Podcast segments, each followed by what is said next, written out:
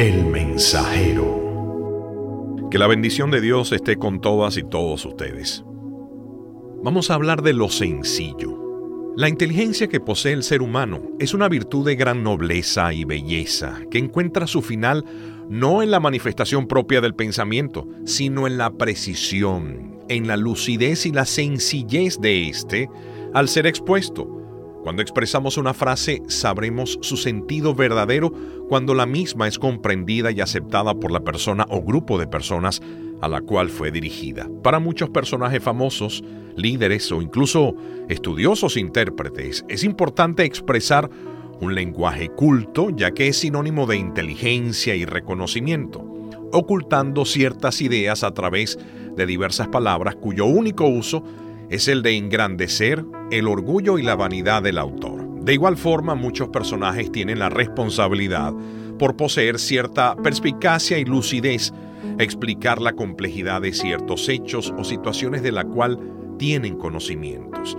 Se podría decir que esto forma parte de los dones que se les otorgó que deben usarse de forma idónea. Estas virtudes deben ser expuestas al servicio de la comunidad no debe ser usada con el fin de aumentar su vanidad y engreimiento.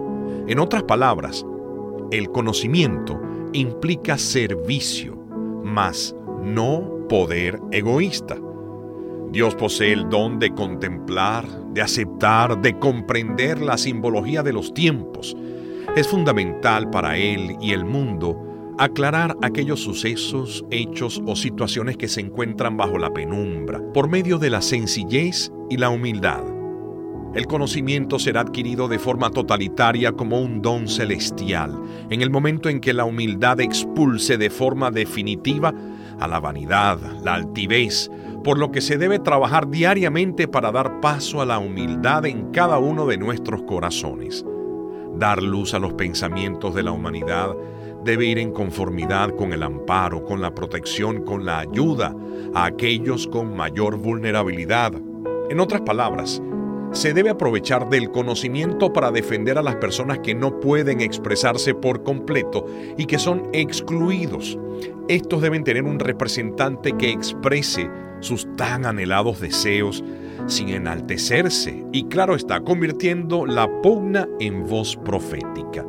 De igual forma, es indispensable saber que cuando se busca saturar de alegorías incoherentes al conocimiento, lo que está haciendo es alejar la verdad y la comprensibilidad de lo expuesto a la persona que va dirigido, por lo que se tiene la responsabilidad de crear caminos para hacer más fácil lo transmitido al destinatario, recordando que estamos en contactos sociales, donde diversos comportamientos convergen, y es por ello que nuestro intelecto debe ser usado para el bien, para denunciar las injusticias que puedan existir en la sociedad en la que vivimos. Si nos dirigimos a un ejemplo de sencillez, grandiosidad e iluminación, podremos colocar al Evangelio como este, ya que la palabra de Dios es transmitida a las diversas sociedades que han pasado a lo largo del tiempo y éstas tienen como objeto aclarar el conocimiento y orientar al entendimiento de la humanidad.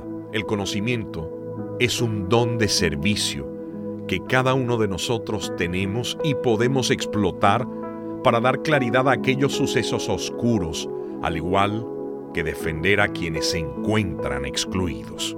Que Dios los bendiga.